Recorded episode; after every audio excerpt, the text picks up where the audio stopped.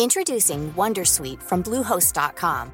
Website creation is hard, but now with Bluehost, you can answer a few simple questions about your business and get a unique WordPress website or store right away. From there, you can customize your design, colors, and content. And Bluehost automatically helps you get found in search engines like Google and Bing. From step-by-step guidance to suggested plugins, Bluehost makes WordPress wonderful for everyone. Go to bluehost.com/wondersuite. Comment contribuer à un monde de demain plus durable La saison 2 du podcast Créateur d'impact va chercher les réponses en immersion au plus près des bénévoles, dirigeants d'associations ou bénéficiaires.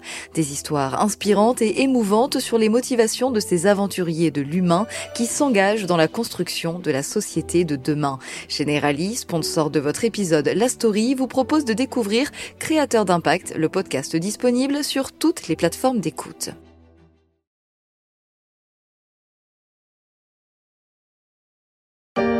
Le meilleur conseil que je peux vous donner, c'est surtout ne vous faites pas vacciner.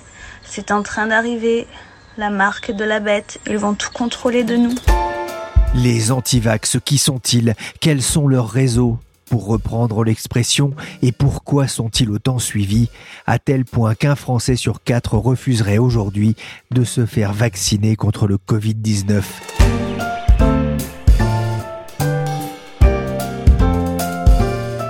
Je suis Pierrick Fay, vous écoutez La Story, le podcast d'actualité des échos, et on va essayer de comprendre pourquoi la France de Pasteur doute des vaccins. Durant ce deuxième confinement, j'ai très vite repris mes petites habitudes dans le bureau que j'ai la chance d'occuper en solitaire. Veille sur les réseaux sociaux, quelques coups de fil à un ami ou à un collègue et la préparation quotidienne du podcast des échos. Parmi les habitudes du premier confinement, j'ai repris aussi le rendez-vous hebdomadaire avec des amis, ce qu'on a vite appelé le Corona Péro, avec modération bien sûr, les discussions peuvent s'éterniser, c'est fou ce que l'on a à se raconter, lorsque l'on ne met pas les pieds hors de la maison, mais à chaque fois une question arrive sur le tapis. Est-ce que vous allez vous faire vacciner?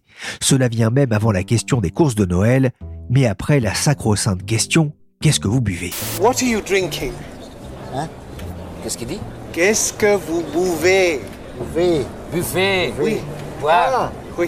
Allez, euh, la même chose. Ouais, la même chose. Allez, la même chose. Hein Avec modération, j'ai dit. Bref, la question du vaccin est au centre des préoccupations, en partie parce qu'il est présenté comme la clé pour un retour rapide à la normale et à la croissance économique. Sans vaccin, point de salut, c'est en tout cas le sentiment partagé par de nombreux économistes et par les autorités de santé. Pour autant, je le disais, nombreux sont les Français qui ne veulent pas se faire piquer pour s'immuniser contre le virus du Covid-19. Or, on en parlait encore la semaine dernière dans la story avec Solveig Gotluck, sans vaccination massive de la population, l'effet tant attendu pourrait faire pchit. Kevin Badeau est journaliste aux échos. Il a réalisé une enquête pour le journal sur les antivax, ceux qui se sont fait une religion contre les vaccins. Je lui ai d'abord demandé ce que pesait ce mouvement en France. Alors, il y a des sondages à, foison hein, sur le sujet. Je vais vous citer une étude ELAB du 18 novembre. Et selon cette étude, il y aurait 11% des Français qui n'auraient pas du tout confiance en les vaccins de manière générale. Mais alors vraiment pas du tout.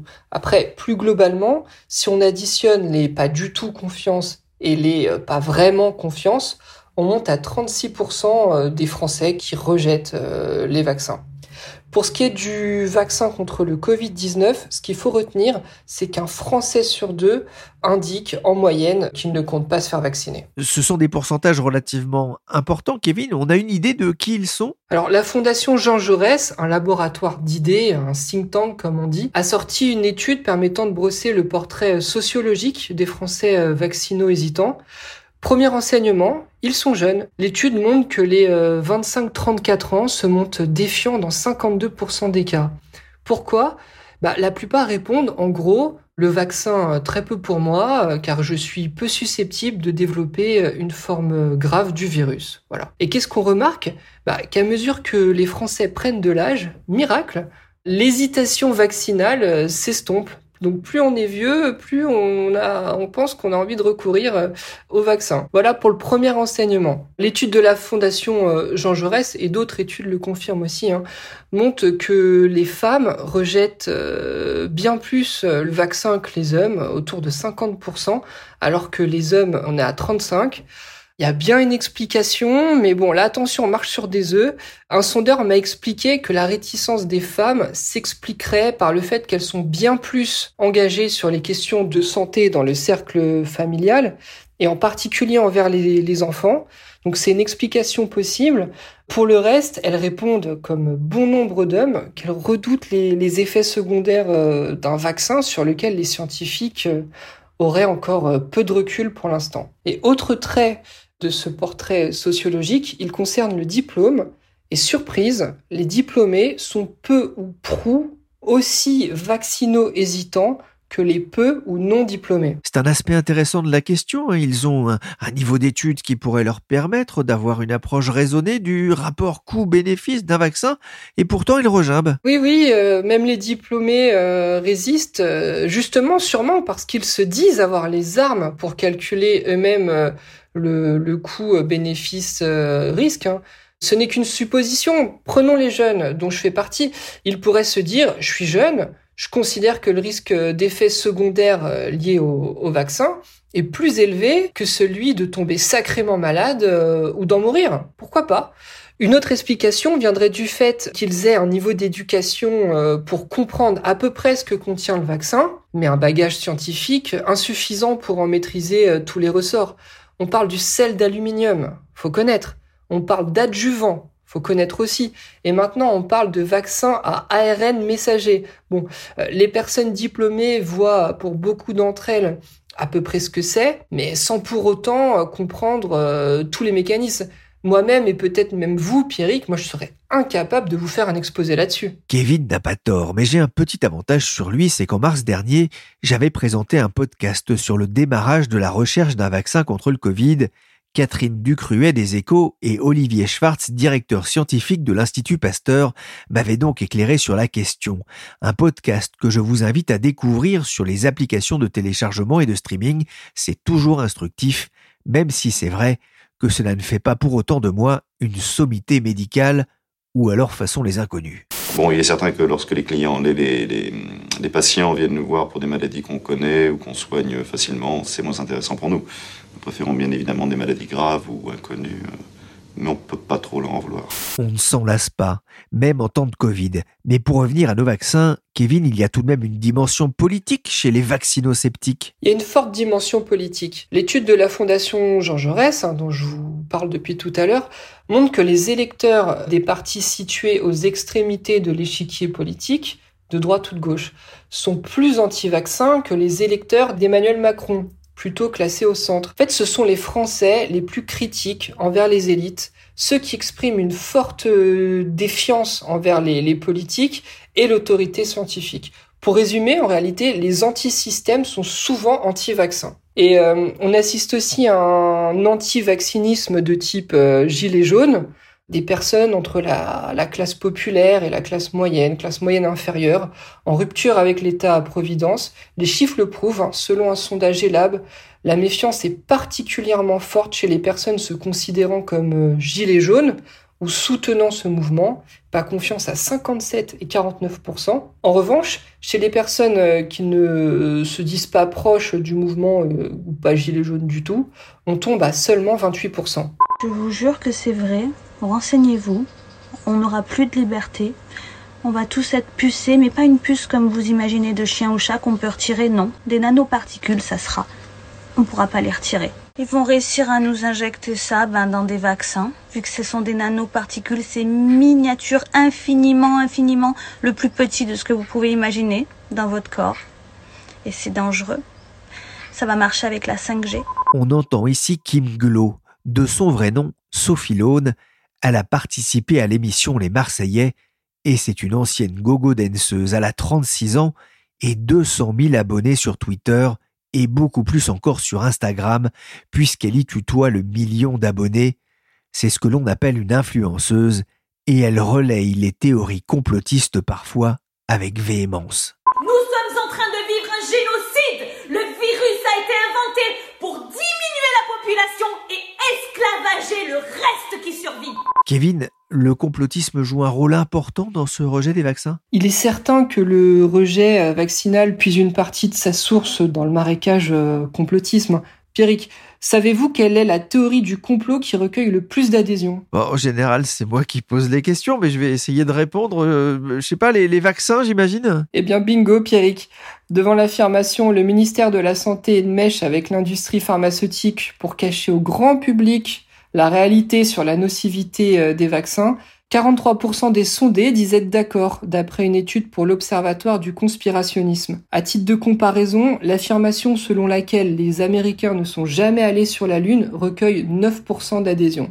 Il y a plusieurs explications à cette captivité euh, du public. D'abord, le complotisme euh, repose sur une grille de, lecture de la réalité simpliste et binaire qui conforte euh, malheureusement notre paresse intellectuelle. Hein. C'est plus facile de croire en un truc euh, simple qu'en quelque chose d'hyper compliqué. Aussi, on peut adhérer aux théories du complot car elles apportent du sens à, quelque chose dont on ne comprend pas les tenants et les aboutissants. Hein. Cela explique, je pense, à mon avis, hein, le, succès du très contesté documentaire euh, Hold Up sur le Covid-19 voilà, il y a des zones de flou. Euh, bah oui, parce que la science euh, ne sait pas encore euh, tout sur le sujet. Il y a des choses, c'est bizarre, des choses complexes à décrypter, c'est pas normal. Donc cela veut forcément dire que c'est un grand complot. Voilà comment peuvent hélas raisonner certaines personnes. Alors Kevin, au-delà de la personnalité presque caricaturale de Kim Glow qui a fait le buzz sur Internet, il y a des leaders d'opinion très écoutés dans cette mouvance? Oui, alors il y a, il y a un paquet d'anti-vaccins. Hein. Je ne crois pas que j'arriverai à vous en faire la liste exhaustive. Je vais vous en citer quand même quelques-uns puisque vous me le demandez. Parmi les historiques, euh, on pense au professeur euh, Henri Joyeux qui multiplie les, webinaires et, qui compte 175 euh, 000 abonnés sur Facebook. Hein. Il y a Michel Rivasi, une, une, vaccin critique d'Europe Écologie Les Verts mais aussi des youtubeurs hein, comme le naturopathe et crudivore Thierry Casasnovas, qui lui compte 518 000 abonnés euh, sur la plateforme de vidéo YouTube. On aurait un virus qui est un, au lieu de l'appeler coronavirus, on pourrait l'appeler éveilleur virus d'une certaine manière pour vraiment allumer les warnings et nous dire attendez, là il y a un truc qui va pas du tout. Thierry Casasnovas que l'on entend ici qui expliquait que le coronavirus était un virus idéal. J'ajouterais qu'une enquête a été ouverte cet été par le parquet de Paris contre cet ancien boulanger qui recommande de se nourrir de jus de légumes et de fruits crus, la raison mise en danger de la vie d'autrui à la suite d'un signalement de la Mivilude, la mission interministérielle de vigilance et de lutte contre les dérives sectaires, dans une vidéo qui a depuis été supprimée, il avait déclaré Le coronavirus, si j'étais ministre de la Santé, ce serait réglé rapido, bain froid et jeune pour tout le monde, un petit peu de jus de carotte et vas-y que je t'envoie. Il faut dire que ces vidéos de conseils sur les extracteurs de jus sont très suivies. En 2016, Rue 89 avait raconté comment son association Régénère touchait des commissions pour la vente de ses produits. Car avec le temps, on a carrément oublié pourquoi on a créé les vaccins. À la base, le but était d'éradiquer des maladies mortelles, et pas mortelles dans le sens ah ouais, c'est trop mortel, mais bien mortel dans le genre qui tue les gens. Les vaccins, c'est trop bien, explique monsieur Contradico sur son site YouTube. Je me souviens l'été dernier, à un moment où paraissait un sondage sur l'acceptation des vaccins en France, j'avais vu passer un communiqué de l'OMS déclarant que la polio était officiellement éradiquée du continent africain grâce à la politique vaccinale depuis 30 ans. La France, pays de pasteurs, serait donc l'un des pays les plus hostiles au vaccin. Pourquoi et en a-t-il toujours été ainsi? Bonjour euh, Laurent-Henri Vigneault. Bonjour. Vous êtes historien, auteur avec François Salvadori de Antivax, la résistance au vaccin du XVIIIe siècle à nos jours.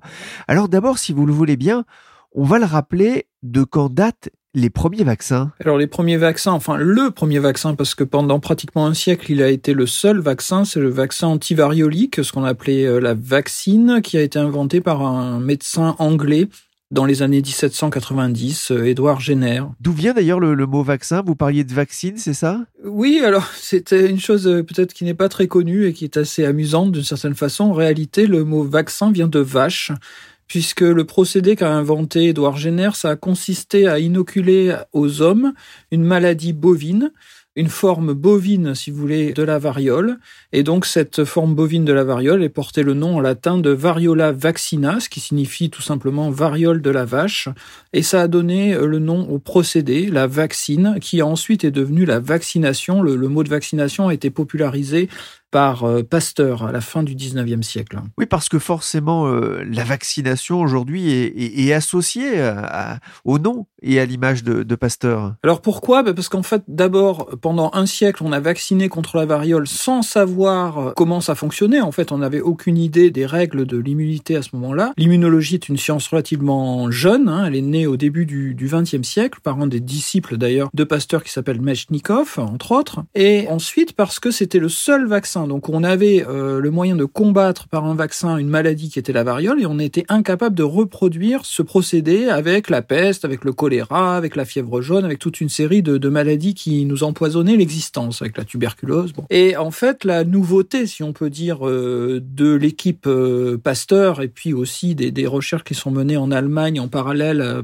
autour de Robert Koch, c'est la possibilité de créer d'autres vaccins et en particulier donc le plus célèbre étant le vaccin contre la rage puisque c'est le deuxième vaccin humain. Auparavant, euh, Pasteur avait déjà testé la pratique vaccinale avec des maladies euh, vétérinaires. Quel a été le rôle de la vaccination dans l'éradication de certaines maladies en, en, Europe et dans le monde? Alors ça, c'est un sujet euh, très disputé, et notamment euh, chez les, les anti-vaccins, si on peut dire, ou les, les militants vaccinosceptiques les plus subtils, ils insistent beaucoup sur l'allure des courbes en faisant remarquer que bien souvent les maladies ont commencé à régresser avant que l'on vaccine en masse. Et par ailleurs, en tant qu'historien, moi je dois dire qu'il est assez compliqué quand on fait de l'épidémiologie euh, rétrospective, donc de l'épidémiologie historique, d'avoir des données qui sont des données fiables.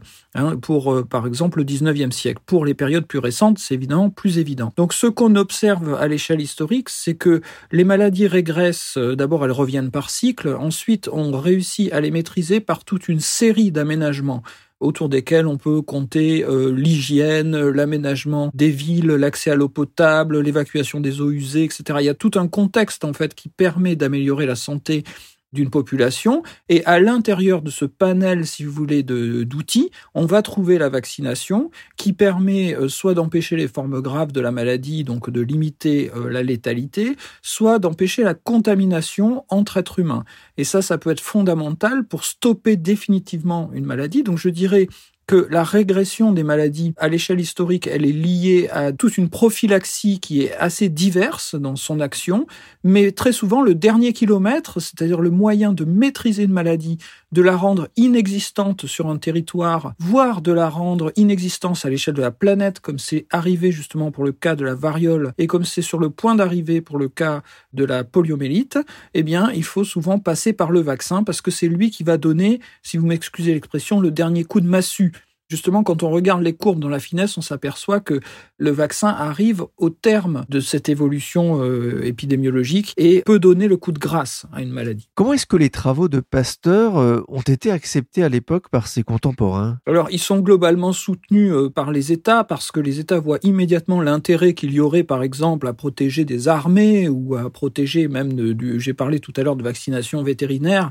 Évidemment, l'enthousiasme est très grand de la part des éleveurs d'obtenir des vaccins vétérinaires. Là, il n'y a pas de débat, je dirais, hein, sur l'utilisation et l'usage de ce type de médicaments. Donc, le Pasteur est soutenu, il reçoit des fonds pour la création de l'Institut Pasteur, il est une personnalité éminente, il est dans les manuels scolaires, enfin voilà, c'est une personnalité vraiment euh, adulée à son époque, mais il existe à l'époque de Pasteur déjà une minorité agissante, virulente, contre Pasteur, contre les vaccins. Donc il fait aussi l'objet de beaucoup de moqueries, de critiques.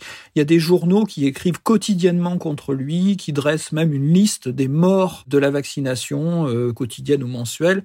Voilà, donc euh, le débat est très virulent à l'époque pastorienne, contrairement à ce qu'on pourrait penser, ça fait pas du tout l'unanimité. Oui, ce qui est intéressant d'ailleurs, c'est qu'au XVIIIe et au XIXe siècle, la critique vient d'abord du monde médical lui-même. Oui, ça a toujours été à l'échelle historique des médecins euh, qui ont porté le discours anti-vax, en tout cas dans sa version que nous, nous avons étudiée dans le livre, c'est-à-dire sa version chimiquement pure, si je puis dire, c'est-à-dire une version doctrinale. Après, il y a des attitudes dans la population qui sont des attitudes que l'OMS appelle l'hésitation vaccinale, qu'on sache exactement euh, très précisément ce qu'il faut mettre derrière ça, ou bien le vaccinoscepticisme, là qui est un phénomène beaucoup plus large et qui euh, n'est pas forcément fondé sur des idées très arrêtées. Mais la doctrine anti-vaccin elle-même, c'est vraiment une doctrine à l'origine qui est une doctrine médicale de gens qui en fait refusent le procédé parce qu'ils le considèrent soit comme inefficace, soit comme dangereux, soit euh, parfois comme les deux à la fois.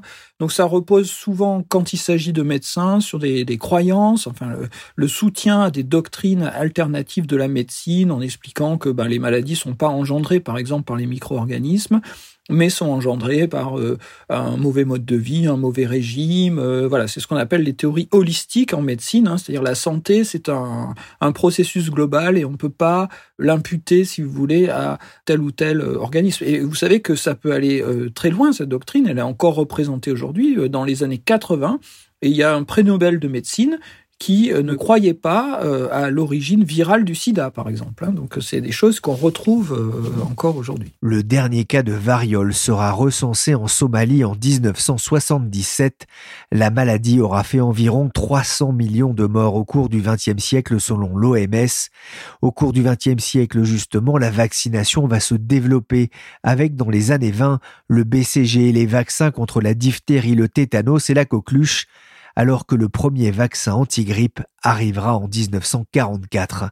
50 ans plus tard, en 1994, le gouvernement annonce un projet de vaccination dans les écoles contre l'hépatite B, un tournant dans l'histoire des vaccins en France. Alors ça, c'est une situation qui est une situation euh, particulièrement française parce qu'en fait, on s'est aperçu en, en écrivant le livre aussi que chaque pays, si vous voulez, a sa tradition L'antivaccinisme est présent dans tous les pays, en particulier les pays occidentaux, mais chacun a sa tradition nationale. Donc par exemple, c'est assez étrange de voir que la fameuse focalisation autour des questions des adjuvants, chaque pays a son adjuvant euh, censé empoisonner et censé provoquer des effets secondaires graves, et c'est jamais le même d'un pays à l'autre. C'est-à-dire que d'un côté de la frontière, on est indifférent à la question des adjuvants à base d'aluminium, et de l'autre côté, on considère que c'est ces adjuvants-là qui sont les plus dangereux. Donc, concernant la vaccination anti-hépatite B, euh, ce qui a eu lieu et qui a sans doute euh, provoqué le premier grand décrochement de l'opinion euh, générale. Alors là, on parle plus de simplement des militants,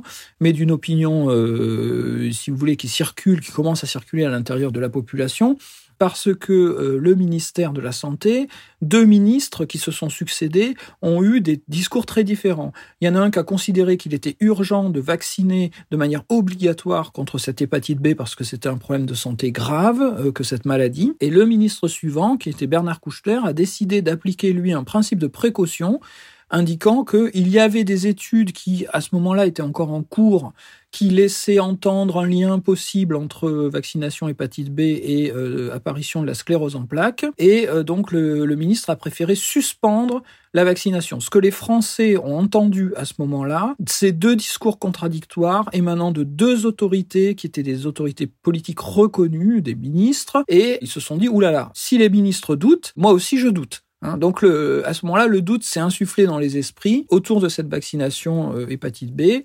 Et ensuite, ça, c'est le clou s'est enfoncé, si on peut dire, euh, avec la H1N1, la, la crise de 2009. Comment est-ce qu'on passe du doute refus du vaccin Oui, alors ça c'est une très bonne question justement qui fait partie des choses un peu subtiles de, la recherche actuelle en, en, sciences sociales sur ce phénomène de l'antivaccinisme, c'est qu'on peut pas tout mélanger. Hein. Il y a un des chercheurs qui appelle ça la pyramide du doute, c'est-à-dire que vous avez à la base un certain nombre de gens qui se posent des questions et je dirais qu'il est même euh, tout à fait démocratique de s'en poser. Et puis après, vous avez une sorte de progression dans ce doute. Hein. Le doute devient soupçon et puis de soupçon, c'est-à-dire soupçon de collusion, soupçon qu'on nous cache des choses, etc et puis méfiance à l'égard de ce qu'on estime être des scandales, euh, des scandales sanitaires, qui ne touchent jamais les vaccins, mais euh, dans l'esprit des gens, le fait que les laboratoires puissent mentir à, propos de l'efficacité de tel ou tel médicament euh, ou de la dangerosité de tel ou tel médicament, euh, dans l'esprit des gens, ça veut dire que si c'est possible euh, pour euh, pour tel ou tel médicament, c'est aussi possible pour les vaccins. Bon. Donc et, puis petit à petit, on s'achemine également. Et là, évidemment, le, le, la quantité de gens qui croient à ce type d'idées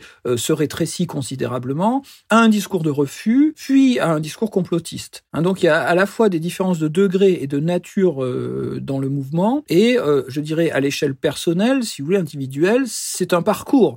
Vous pouvez rester dans le doute, vous pouvez rester dans la méfiance ou basculer petit à petit vers des idées euh, plus dures. Ce qu'il y a, c'est qu'au fondement de cette pensée, même quand il y a doute, ça c'est la thèse qu'on a défendue dans le livre, même quand il y a simple doute, souvent ce doute est nourri par des a priori, concernant la nature, concernant la technique, concernant la médecine moderne, concernant la pollution chimique. Il y a toute une série comme ça d'idées euh, qui prédisposent, si vous voulez, à avoir une attitude critique à l'égard des vaccins. On a l'impression quand même que le sentiment anti-vaccin atteint son paroxysme avec le Covid-19. Pourquoi? C'est parce que c'est nouveau et d'une certaine façon mystérieux? Oui, ça j'appelle à la prudence et je crois que tous mes collègues qui discutent savamment de, ces questions sont prudents. Je, je l'entends ici ou là, sur tous les, dans tous les médias. C'est-à-dire qu'aujourd'hui on est dans une situation très particulière, un vaccin nouveau avec une technologie nouvelle qui arrive en très peu de temps. Je vais le dire de manière un peu provocante, hein, mais les citoyens seraient fous de pas se poser des questions. Il est normal qu'ils s'en posent, il est normal qu'ils en posent aux politiques. Maintenant, la balle est dans le camp des politiques et des autorités de santé qui doivent répondre à ces questions. Pourquoi a-t-on choisi tel vaccin? Pourquoi celui-là plutôt qu'un autre? Quelle est son efficacité? Quelle est sa dangerosité supposée, etc. Donc toutes ces questions, elles sont devant nous. Qui va être vacciné en premier? Bon, on a commencé à répondre à ces questions-là. Toutes ces questions, elles sont devant nous. Il est tout à fait normal de, se les poser. Là où vous avez une attitude qu'on peut véritablement qualifier de critique, c'est des gens qui commencent à parler d'obligations alors qu'il n'en est pas question. C'est des gens qui commencent à dire euh, si les résultats ne sont pas donnés, c'est parce qu'en fait les vaccins en question ne servent à rien ils sont uniquement là pour profiter au laboratoire, ou bien euh, ils sont dangereux, on nous le cache parce que les études sont pas sérieuses et je ne sais pas quoi. Donc là, on entre dans un discours qui est un vrai discours de méfiance, qui est un vrai discours de soupçon, et, là, on peut dire qu'on est dans la nébuleuse, si vous voulez, euh, de l'antivaccinisme. Mais dans la situation où nous sommes, les frontières sont complètement floues entre le simple citoyen qui se dit j'attends pour voir et celui qui est déjà dans une théorie du complot, si vous voulez, on les choses sont pour l'instant un peu indiscernables. Elles le seront mieux quand on aura des informations claires. Regarde, j'ai trouvé un post Facebook hyper flippant qui dit L'épouse de Bill Gates, Melinda Gates, vient de divorcer parce que son mari veut détruire l'Afrique. En gros, le mec, il est sur le point de distribuer un vaccin empoisonné. Le mec a vrillé. Alors t'as envie de me dire, mais attends, pourquoi il ferait ça? Bah je sais pas, il a inventé Windows, le mec est milliardaire, il s'emmerde, bah, il bute des gens. Le YouTuber Justin Fox décrypte avec humour les fake news qui empoisonnent les réseaux, et notamment le lien entre Bill Gates et les vaccins. Dans le même genre, d'où vient cette idée d'un vaccin contenant des puces et activé par la 5G alors ça, c'est assez intéressant parce qu'en réalité, la dimension complotiste chez les anti-vaccins, comme je vous l'ai dit tout à l'heure, c'est une dimension qui est relativement minoritaire. La majorité des anti-vaccins, euh, des gens qui euh, sont vaccino-sceptiques ou qui sont même dans le refus vaccinal, ils le font pour des raisons personnelles, de défense des droits euh, individuels, de défense de la famille, défense de la santé de l'enfant, du corps de l'enfant. Donc il y a cette idée de protection en fait quasiment du temple familial comme une espèce de sanctuaire que le médecin vient violer avec des produits chimiques étrangers, agressifs, etc. C'est ça le fond de la pensée anti-vax. Or, la dimension complotiste, c'est-à-dire que derrière cette agression euh, chimique, il y a en fait un complot entre euh, donc des entreprises, des chefs d'État et pourquoi pas des extraterrestres, c'est une partie très minoritaire du mouvement. Or, actuellement, on le voit, ce qui se passe, ce que je pense, c'est que la sphère la complosphère est en train de dévorer l'antivaxosphère, hein, c'est-à-dire, c'est pas facile à dire, euh, c'est-à-dire le, le, fait que les complotistes qui n'en ont rien à faire du vaccin sont en train de faire une OPA sur euh, l'antivaccinisme parce que évidemment la situation s'y prête. La situation de pandémie fait que le discours sur le vaccin va être très efficace pour dire l'État cherche à vous contrôler, il cherche à vous ficher, il cherche à vérifier vos, moindres faits et gestes, voire même à contrôler votre esprit euh, par l'intermédiaire de puces introduites, etc. Donc on a derrière tout ça, par exemple, la figure de Bill Gates, qui est une sorte de léviathan tout à fait parfait pour ce discours, parce qu'il est à la fois quelqu'un qui, euh, via la fondation Bill et, Melinda Gates, défend des politiques et finance des politiques de vaccination à travers le monde. C'est une philanthropie, si vous voulez, entrepreneuriale que les, Gates ont depuis de nombreuses années. Et en même temps, bien sûr, personne ne l'ignore, Bill Gates, c'est aussi Microsoft. Donc les deux dangers, en fait, Big Pharma et Big euh, Brother se réunissent en un seul bonhomme et il devient une cible extrêmement facile. Pour un que le Covid résiste à ce foutu vaccin, finira par se dire ça va me faire quoi ce machin La bourse de Paris s'emballe car ça y est, ils l'ont trouvé. L'aiguille qui va te faire mal sur ton bras pour vacciner. C'était la chanson du vaccin de Monsieur Sebi sur un air bien connu. Il résume à sa façon les interrogations sur les futurs vaccins contre le Covid. Laurent-Henri Vigneault, dans ces conditions, comment le gouvernement peut-il espérer gagner la bataille de l'opinion sur le vaccin contre le Covid-19 je ne sais pas s'il la gagnera, je ne sais pas non plus s'il la perdra. Je pense que euh, le plus important pour les gouvernants, c'est de communiquer euh, sur ce qu'ils savent et ce qu'ils ne savent pas. Donc rien ne serait plus catastrophique que de cacher des informations, de mentir comme ils l'ont fait par exemple à propos des masques ou en partie aussi à propos des tests. Ça, c'est vraiment catastrophique dans l'opinion. Je vous ai parlé tout à l'heure des revirements de politique entre les ministres qui se succèdent l'un à l'autre. Et ça, c'est catastrophique d'un point de vue de la confiance politique. Donc on est dans un pays où cette confiance politique est déjà euh, presque à zéro, ou en tout cas elle est très faible, et plus faible que dans d'autres pays, donc là, je dirais que les politiques ils jouent très gros dans cette affaire. Hein. Il va falloir qu'ils soient vraiment très prudents, qu'ils soient très clairs dans les informations qu'ils communiquent. Et c'est à ce prix-là, je pense que la, confiance peut être rétablie, mais de toute façon, euh, ça mettra du temps. Merci Kevin Badeau, journaliste aux échos, et merci à Laurent-Henri Vigneault, historien et co-auteur avec Françoise Salvadori de Antivax, la résistance au vaccin du XVIIIe siècle à nos jours. La story s'est terminée pour aujourd'hui. L'émission a été réalisée par Willy Gann, chargé de production et d'édition Michel Varnet. J'espère que vous n'êtes pas vacciné contre la story, le podcast des échos, que vous pouvez retrouver sur toutes les applications de téléchargement et de streaming de podcasts. N'hésitez pas à vous abonner et à partager vos émissions préférées. Pour l'information en temps réel, rendez-vous sur leséchos.fr.